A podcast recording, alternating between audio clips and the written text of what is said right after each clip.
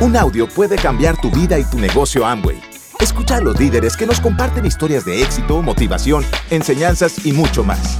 Bienvenidos a Audios INA.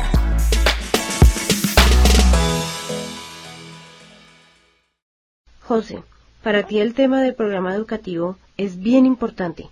Háblanos sobre este tema. El negocio que nosotros tenemos es una actividad empresarial, la más importante del mundo, tiene todas las características de respaldo eh, en la corporación, de los mejores productos, de los mejores desarrollos, de una historia tremenda de 50 años de solidez en el mundo. Luego, ese no es el mayor problema en, un tipo de negocios como esto. Eh, yo evidencié que aquí había un gran negocio porque tiene un programa educativo muy estructurado y ese fue el que me hizo a mí tomar la decisión de hacer ese negocio. Yo creo que es importante porque si hay una buena o mala educación, eso determina el futuro de los seres humanos. Y cuando yo examino el programa educativo que tiene este negocio, lo que llego a la conclusión es que eso es lo más importante que yo eh, he conocido. Yo vengo del mundo universitario, he trabajado por más de ocho años como rector de una universidad y he trabajado en el mundo académico eh, por el tiempo que he estudiado y después ya como pues dirigiendo una institución universitaria. Y siempre había cuestionado el modelo educativo tradicional por sus falencias y por las rutinas que ya ha creado a través de los siglos. Cuando conozco el programa educativo de e-comercio encuentro que es muy importante para desarrollar el negocio porque pues toma a las personas y las transforma, hace una transformación profunda de los seres humanos y les hace creer en sí mismas, les hace evidenciar posibilidades y las hace pues tomar el control de su futuro. ¿Cuáles serían las características fundamentales que determinan este programa educativo?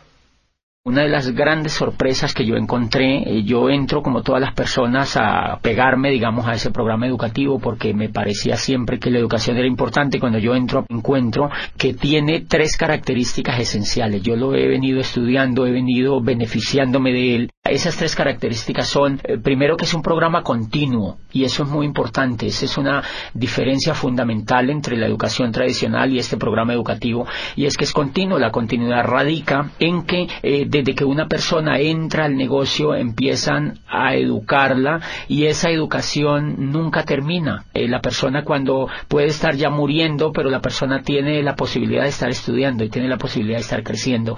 Eso es fundamental. ¿Por qué es fundamental? Porque el modelo educativo tradicional es un modelo que no es continuo, las personas estudian carreras y terminan las carreras y cultural y psicológicamente esas personas creen que están ya acabadas, que son productos terminados y difícilmente ellas creen que tienen que seguirse educando hacia el futuro. Normalmente terminan las carreras y las personas salen a buscar qué hacer, pero no hay la concepción profunda de que tienen que educarse durante toda la vida. Aquí de entrada el programa educativo nunca le dicen que es por tres a nadie le dicen que es por seis meses, a nadie le dicen que es por cinco años y a nadie le dice que se va a graduar, porque lo que se busca es el éxito, es el crecimiento de las personas. Y esa característica me parece que es muy importante porque en 1991 en Colombia el gobierno de Colombia reunió a un grupo de sabios que se llamó precisamente la Comisión de Sabios para la Educación, la Ciencia y el Desarrollo y de esa Comisión de Sabios hizo parte Rodolfo Ginás que es uno de los grandes genios que tiene Colombia en la medicina. Él fue el director del Instituto de Neurología de Nueva York. Estuvo en esa comisión Manuel Elkin Patarroyo y estuvo dentro de las personalidades, estuvo Gabriel García Márquez. Y esa comisión determinó que, yo recuerdo que en uno de los resúmenes que esa comisión escribió, dice Gabriel García Márquez, que fue quien redactó el resumen final, dice, las condiciones de Colombia están dadas como nunca para el cambio social y la educación será el instrumento maestro. Dice él, pero no es cualquier tipo de educación la que necesita Colombia para transformarse. Dice, necesitamos una educación que sea inconforme y que sea reflexiva, una educación que vaya desde la cuna hasta la tumba, o sea, que sea continua, Dice, necesitamos una educación que nos inspire una nueva manera de pensar y que nos inste a descubrir quiénes somos en una sociedad que se quiera más a sí misma. Y eso es fundamental porque en el 2001, en el año 2001, yo estaba viviendo en Europa y un día en la ciudad donde yo vivía bajé a comprar el periódico y encontré que había un aviso donde requerían un empleado para una multinacional y decía se necesita gerente de recursos humanos para una empresa en el norte de, España y a mí me emocionó ese aviso porque yo creía tener posibilidades para aplicar. Cuando yo veo en ese aviso decía abajo no mayor de 29 años. Entonces, eh, ¿qué es lo que está haciendo eso? Lo que está haciendo ahí es que están limitando a las personas y creen que las personas por no tener menos de 30 años no son competentes para una empresa. O sea que están reciclando a la gente. La industria, uno de los pecados de la era industrial es que recicla a las personas porque cuando ya no tienen las habilidades de la juventud las desecha y en ese sentido es porque el modelo educativo no es continuo. Si el modelo educativo fuera continuo, la empresa entendería que la persona en la edad que tuviera pues tendría las habilidades más despiertas y podría ser más productivo para la empresa. Pero como la empresa sabe que la persona ha terminado la carrera a los 21 años, entonces ya quiere que, la persona trabaje esos 5 años donde está el mayor auge de entusiasmo, trabaje para la empresa. Cuando ya va llegando los 30 años, la empresa ya cree que esa persona no es competitiva. He visto personas de 50, 60 años estudiando libros y volviendo a tener esperanza en que ellos pueden hacer algo importante en su vida y eso lo logra la educación. José, cuéntanos por qué hay personas que no pueden tomar el programa educativo tan fácil o tan rápido como otras. En muchos casos es porque los líderes no los promueven lo suficientemente. Como este es un negocio de liderazgo, los líderes siempre tenemos que decirle a las personas qué es lo más importante para ellas.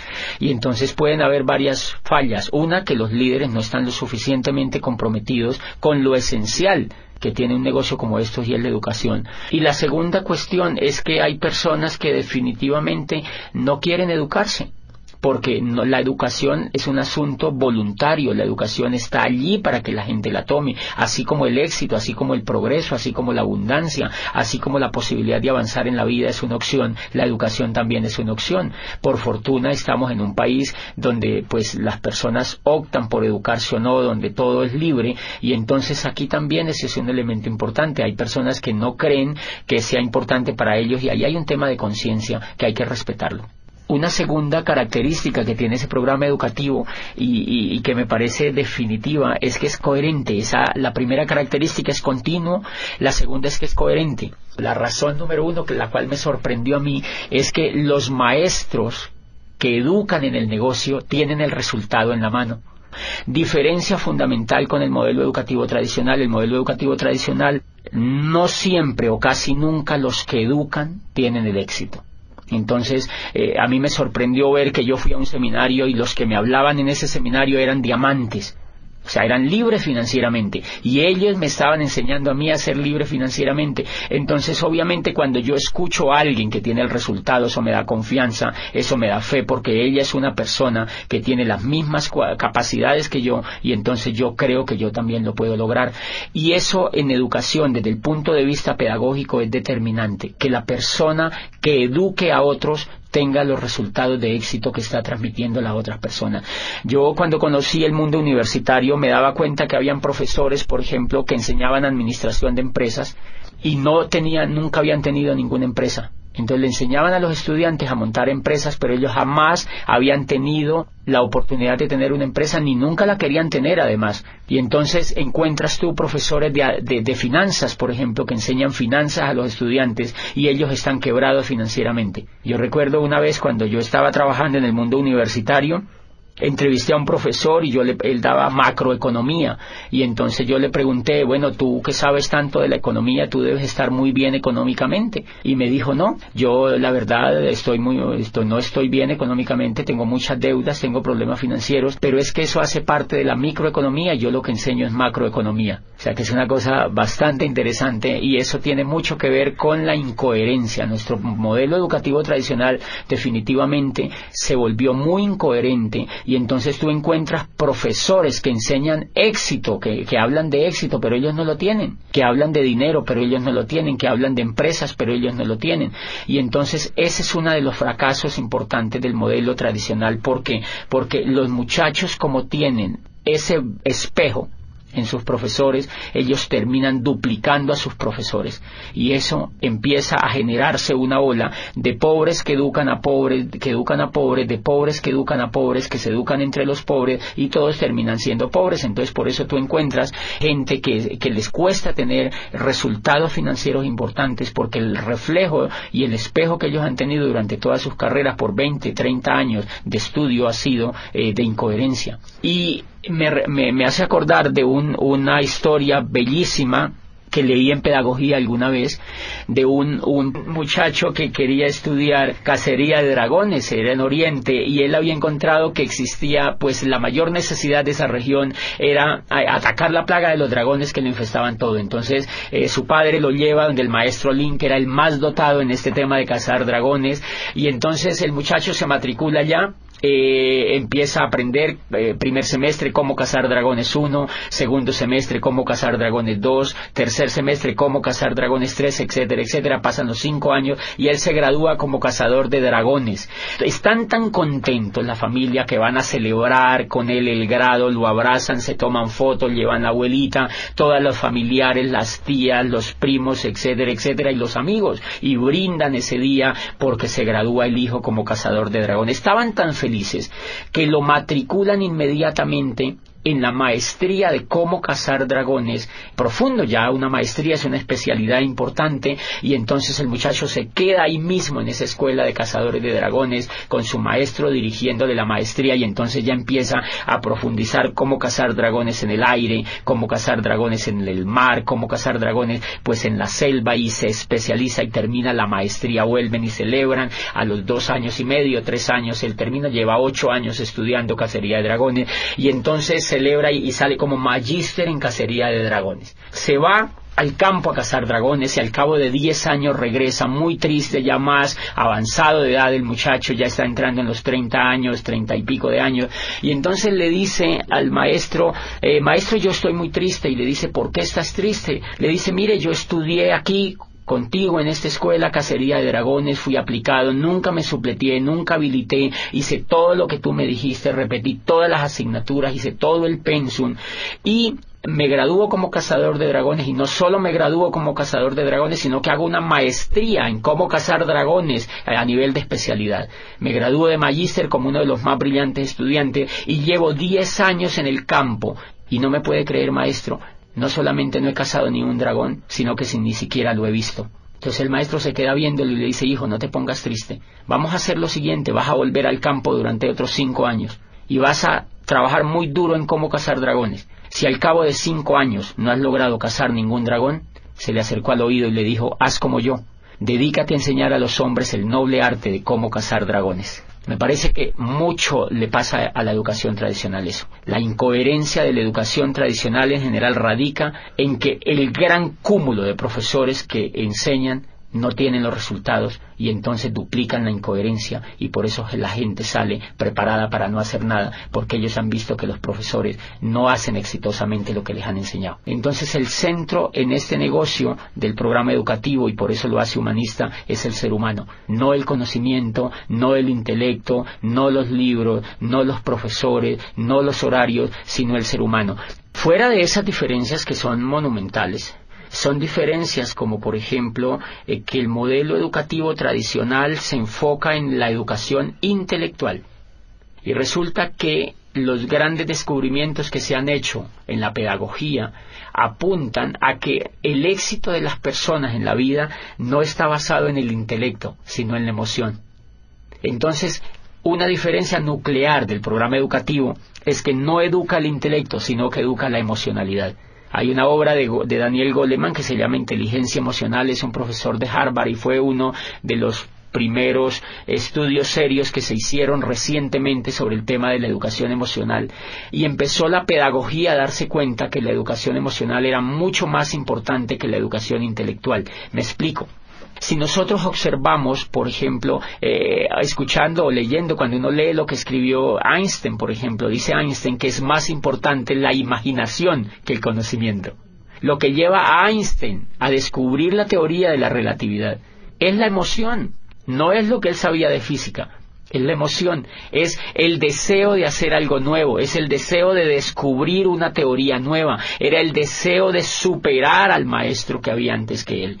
Lo que lleva, por ejemplo, a Newton a descubrir la teoría, la gravedad, todo el tema de la gravitación, es porque él quiere progresar frente a lo que había antes, lo que lleva a Galileo Galilei a perfeccionar el telescopio de Hans Lippershey y ver las estrellas y decirle al mundo que el centro del universo no era la Tierra, que estaban equivocados y que llevaban dos mil años equivocados, fue el deseo de superar a Ptolomeo que había existido miles de años antes y, y, que habían educado a la gente con un paradigma que Galileo cree que es falso y lo demuestra. Entonces, fíjense que allí prácticamente no hay juego de intelecto, lo que hay es un juego de emocionalidad. Y si uno examina, es el deseo de superar, es el deseo de traspasar las barreras, es el, el mismo deseo que tiene el atleta olímpico de superar la barrera de los 100 metros, es el mismo deseo que tiene el ciclista de correr el Tour de Francia y ganarle al otro, es el mismo deseo del Guinness Record de superar. O sea, el ser humano desde que está en la faz de la Tierra siempre ha tenido el deseo de ser mejor, el deseo de crecer. O sea que lo que impulsa a los seres humanos no es el intelecto, es la emoción. Y paradójicamente la emoción es la que no se educa.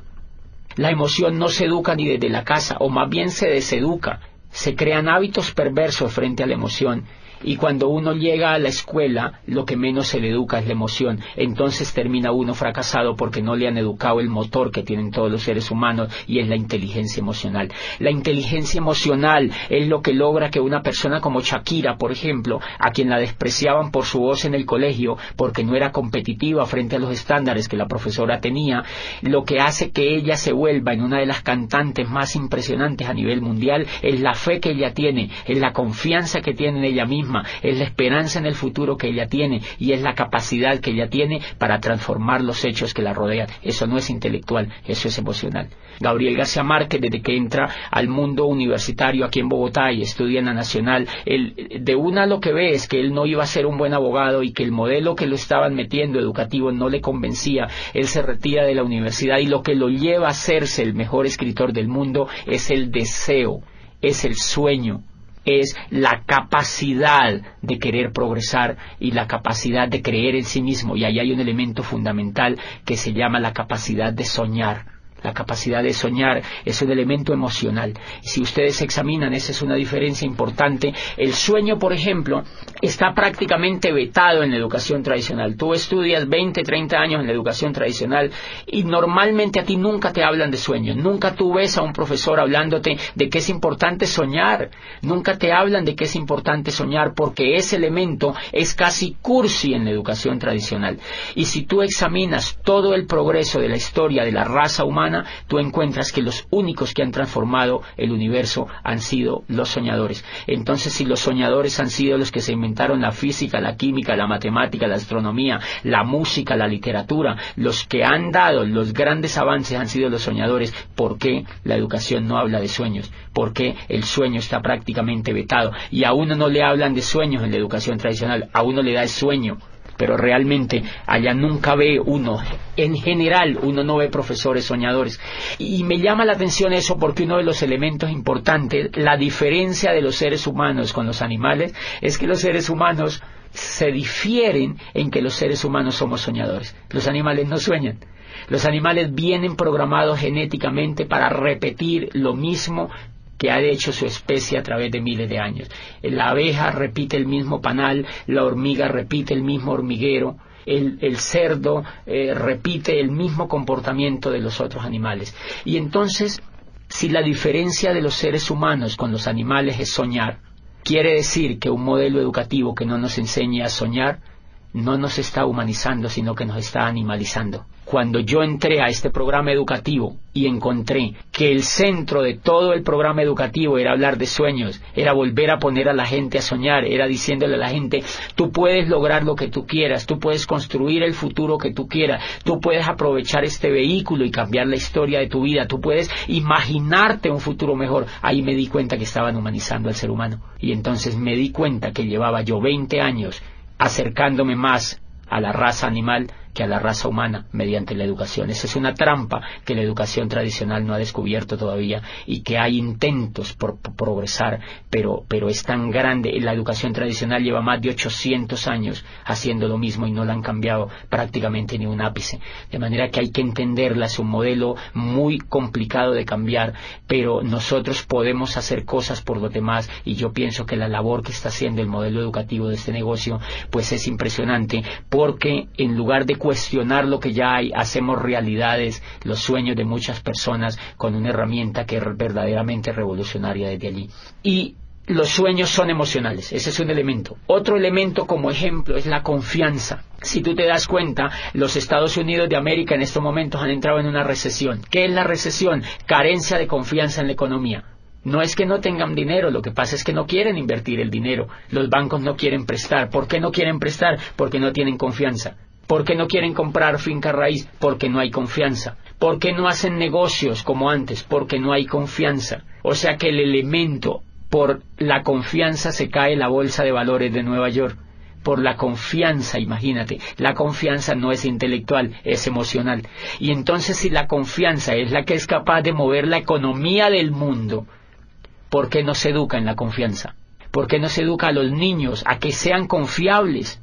Si ustedes observan en afuera, se van a dar cuenta que las personas que tienen éxito es porque son confiables. Las personas que no tienen éxito es porque no son confiables. El éxito económico y el éxito en, todas las etapas de la vida radica en la confianza. La confianza que la familia le tiene a uno determina el éxito que uno tiene con la familia. Si uno no es confiable, ni la misma familia lo apoya. O sea, ¿qué, ¿qué, quiere decir? Que la confianza es un factor determinante en el progreso de los seres humanos y nunca se enseña.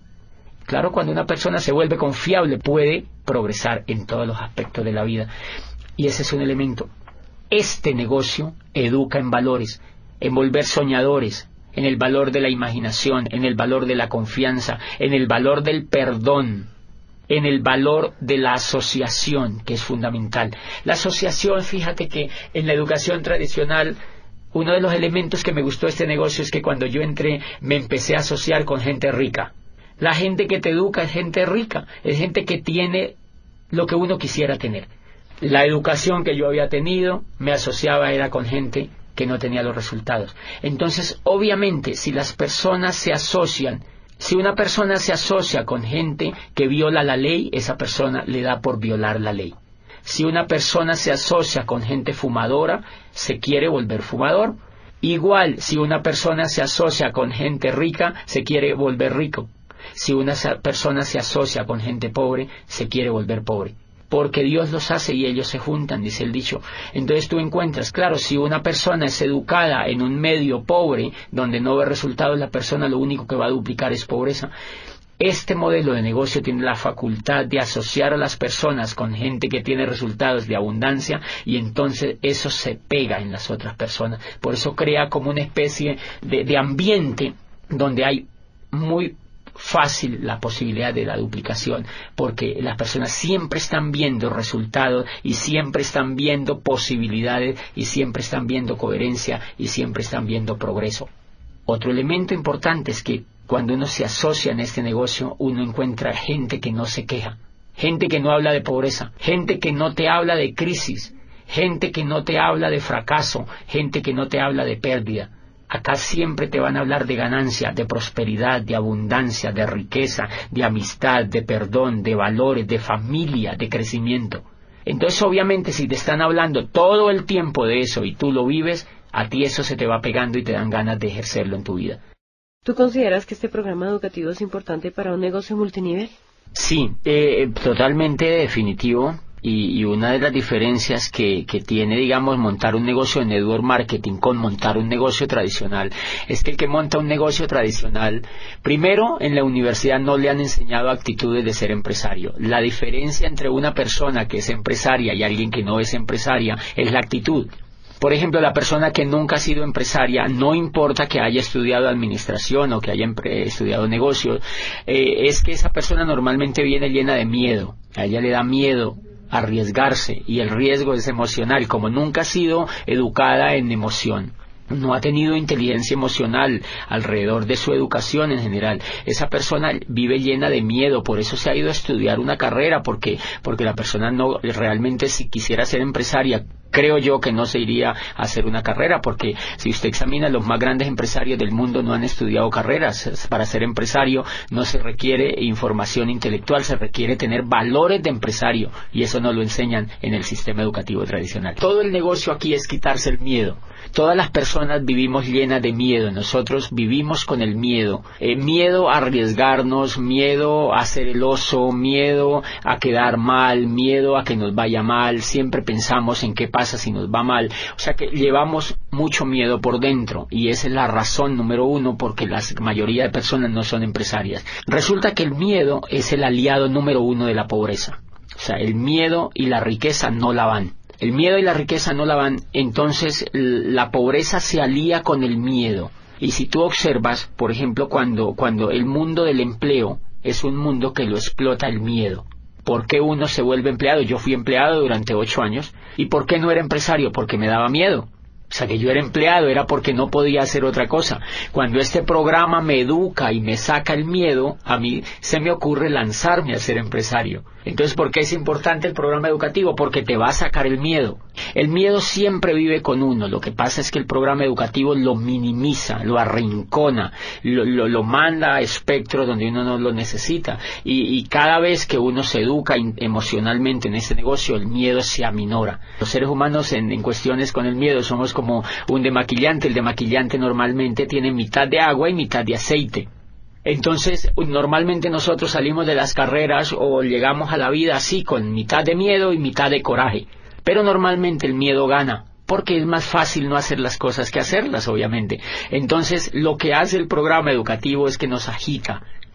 Hagan de cuenta que se agita ese, ese demaquillante y el miedo se mezcla con el coraje. Y entonces, como el miedo se mezcla con el coraje, no nos puede ganar. Y entonces uno sale y da un plan, uno va y muestra los productos, uno va y hace un auspicio, uno hace algo en el negocio. Y cuando eh, uno se ha dado cuenta, nos hemos dado cuenta que cuando uno deja de escuchar el programa educativo, deja de educarse emocionalmente, vuelve y se aparte el miedo y vuelve el coraje se aparta y entonces uno para de hacer el negocio. O sea que todo el negocio en los seres humanos consiste para ser empresarios en quitarnos el miedo.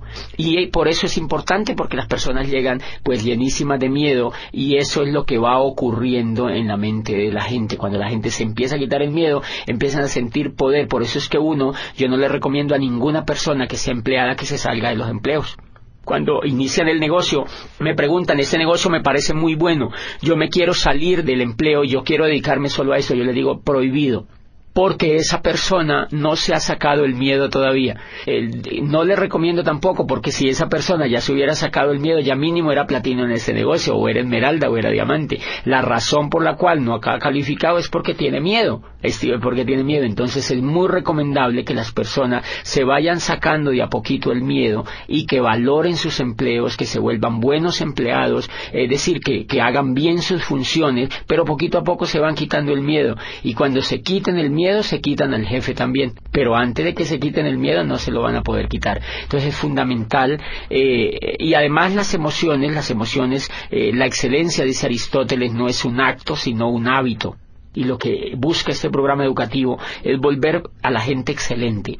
Y entonces, eh, ¿por qué hay que pegarse el programa educativo? ¿Por qué es importante para un empresario? Porque le va a quitar el miedo y porque le va a generar el hábito de la excelencia. Y eso no se genera en un día, tiene que generarse en un proceso. Bueno, José, entonces, ¿qué le dirías tú a aquellos empresarios que ven el sistema educativo como un gasto? Bueno, más que decirles es como, como evidenciar qué es lo que pasa normalmente con un empresario nuevo que ingresa al negocio y no le, y no es que no le guste, porque a ellos les gusta, lo que no les gusta es pagar. Entonces, porque el programa educativo tiene un costo, si tú observas la carrera que has hecho, eso te ha sacado dinero y tiempo, mucho dinero y mucho tiempo, y tienes que evaluar los resultados que tú tienes con eso que has hecho. Luego acá, si tienes un programa educativo que es altamente competitivo, que es diferente a lo que has hecho y aquí vas a construir el futuro, pues lo menos que puedes hacer es pegarte al programa educativo, porque la gente no se pega. La gente no se pega porque está acostumbrada a no invertir en su mente en general, la gente hace las carreras porque todo el mundo las hace.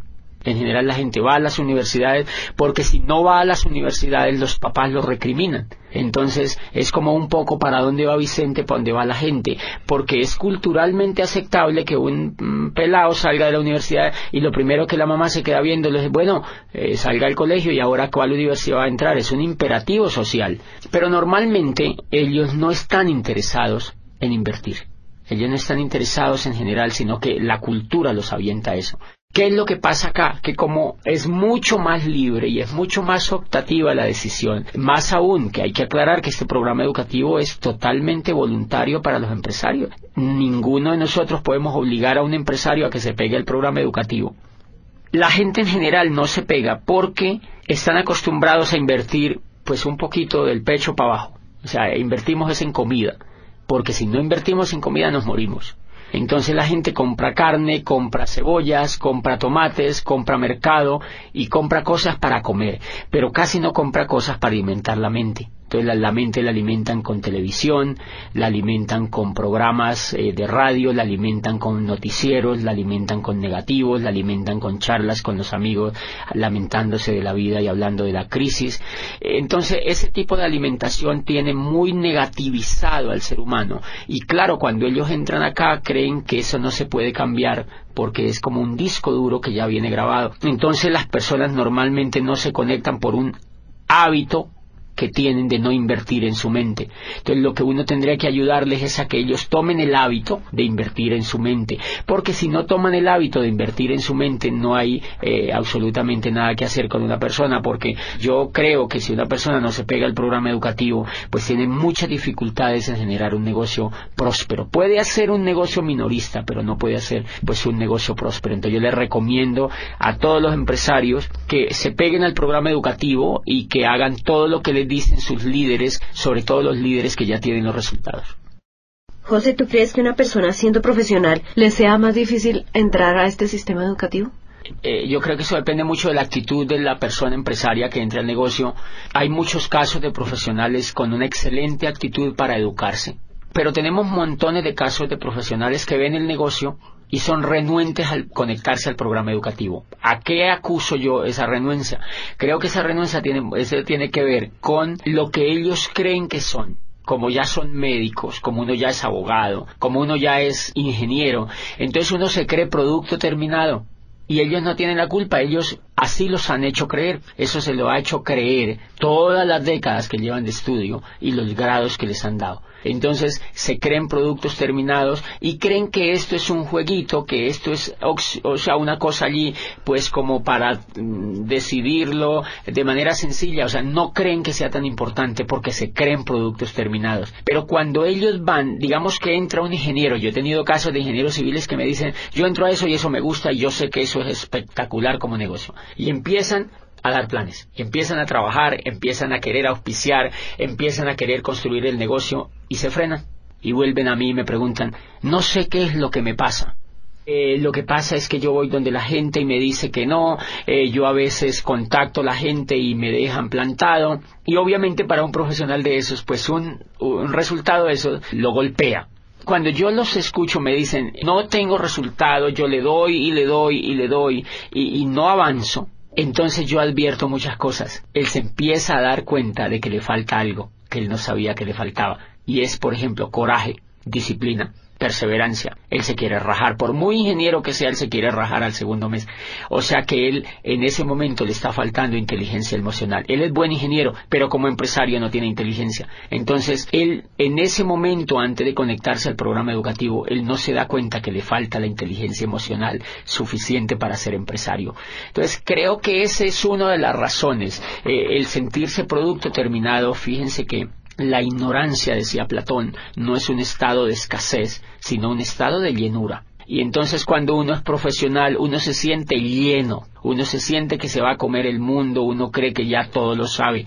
Entonces que nadie le puede venir a enseñar otra cosa. Y dice Platón, ese es el peor pecado que se comete frente al conocimiento, porque eh, la ignorancia dice si fuera un estado de vacío, pues simplemente bastaría con llenarlo y se solucionaría el problema. Dice, pero como es un estado de llenura, lo que la persona tiene que vaciarse de todo lo que no sabe, de lo que cree que sabe, pero que no lo sabe, para que pues se vuelva un poco noble y empiece a aprender otras cosas.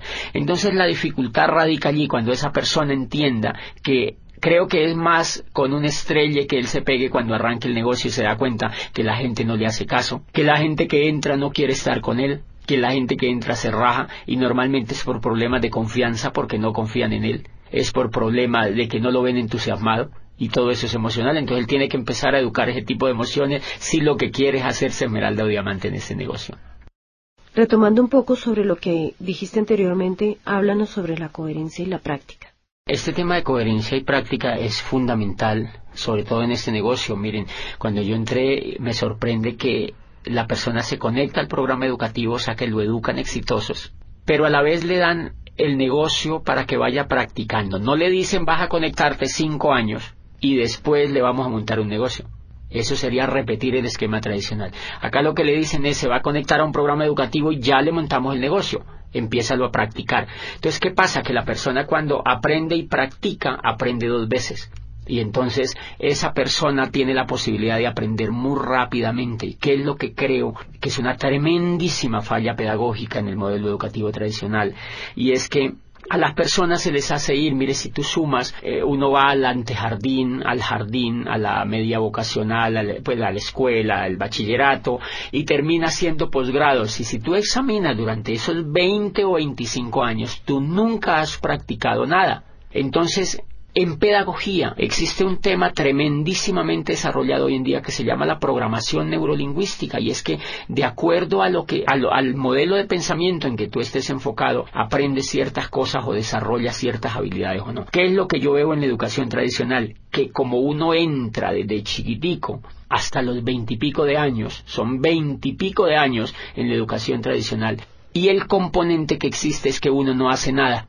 Entonces, eso es una programación neurolingüística indirecta o casi directa. Como tú no haces nada durante veintipico años mientras te estás estudiando, adivina qué aprendes a hacer nada. Y por eso es que después, ya cuando uno realmente empieza a aprender a hacer algo exitoso, es cuando ya está viejo o cuando ya está de mayor edad, porque ha pasado la mayoría del tiempo sin hacer nada. En cambio, una sorpresa tremenda en este negocio es que cuando la persona ingresa al negocio, le montan un negocio para que empiece a practicar. Entonces él ejerce el tema de aprender mediante el error. Aprende, practica y comete errores. Aprende, practica y comete errores. Entonces él mismo va viendo cómo es que él mismo tiene que superar los obstáculos porque él mismo es el que está practicando. No otro por él, ni en piloto simulador, sino en la realidad. Él sabe que cuando raja una persona, por ejemplo, es porque es mal comunicador en muchos casos. Él sabe que cuando contacta y no logra auspiciar a la persona es porque es un mal comunicador. Entonces aprende que él tiene que mejorar esa habilidad de comunicarse mejor, etcétera, etcétera. Pero realmente lo importante allí es que la teoría y la práctica van completamente hiladas desde el primer momento y, bien, eso, eso hace pues que hayan tremendas posibilidades de éxito. Yo mismo me pongo a examinarme, yo estoy durante veintipico de años en la economía, en la economía tradicional y en la educación tradicional. Y el éxito en lo que yo hago, pues en lo que yo quería hacer con mi vida, era mínimo, realmente mínimo, tanto que al nivel de frustración me había llevado. Este programa educativo, en cuatro años, ha logrado lo que ningún programa educativo pudo hacer con la vida mía. Por eso pienso que, que el valor tremendo que tiene y el valor pues eh, lo tiene muy muy empotrado en la coherencia. ¿Cuál sería tu mensaje final para los empresarios? Bueno, yo creo que redondeando esto, Sonia, es pues entender un poco que infortunadamente en el mundo tradicional no hay modelos educativos que cambien a la gente de cuadrante. Por eso tú encuentras personas en la economía tradicional que montan negocios, trabajan unos años, se quiebran. Imagínate que la Cámara de Comercio tiene unas estadísticas donde dicen que el 95% de los negocios de las empresas que se montan se quiebran en los primeros cinco años pero nadie se ha puesto a, investigar por qué es que se quiebran. La mayoría de la gente le echa la culpa a la economía, al, modelo económico, a la falta de posibilidades, y eso no es real. Entonces las personas montan los negocios, duran cinco años trabajando en ellos, se quiebran, recogen lo que les queda, montan otro, vuelven y se quiebran, recogen lo que les queda, intentan ya con otro, y cuando ellos se dan cuenta que como que no funciona nada, le echan la culpa al gobierno, le echan la culpa al país donde viven, y dicen, no, yo me voy para Europa, yo me voy para los Estados Unidos, y terminan en España, allá haciendo otra cosa y no se dan cuenta que el problema no era ni de la economía, ni de la familia, ni del gobierno, ni del país donde vivían, sino que el problema era lo que ellos tenían en la cabeza. Entonces, como ellos se llevan la cabeza para allá, el problema sigue, pero en España. Entonces, eso que nos está diciendo que si un país quiere tener riqueza, un país tiene que enfocar su educación en que la gente se cambie del cuadrante, de que se cambie de un cuadrante de empleado o autoempleado y que se vaya al cuadrante de ser empresario. Por eso eh, yo a los empresarios de América Latina a que motiven a las otras personas que conocen a que se peguen a un programa educativo que en el fondo lo que va a hacer con ellos es cambiarlos de cuadrante para que logren no solo el éxito en este negocio, sino en cualquier cosa que ellos pues emprendan en la vida.